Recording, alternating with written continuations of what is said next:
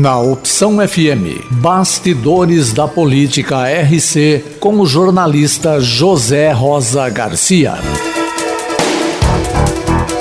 Bastaram 15 minutos de sessão para os integrantes da Comissão Parlamentar de Inquérito da Vacina, instituída na Câmara Municipal de Rio Claro, confirmarem na tarde desta segunda-feira o previsível arquivamento do relatório final.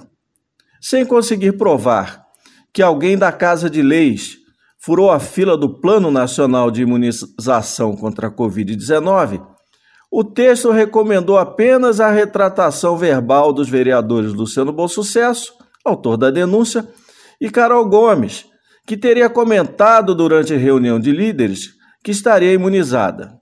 Ambos seguiram a recomendação, que não fazia parte da primeira versão do documento protocolado no dia 17 Originalmente, Luciano e Carol receberiam advertência verbal, mas isso foi alterado pelo relator Adriano Latorre na última sexta-feira, dia 21. Depois da votação unânime, onde faltaram apenas Julinho Lopes, Rafael Andretta, Tiago Yamamoto e Wagner Baumgartner, o presidente da Câmara, José Pereira, declarou a bastidores da política RC que a conclusão do relatório foi acertada.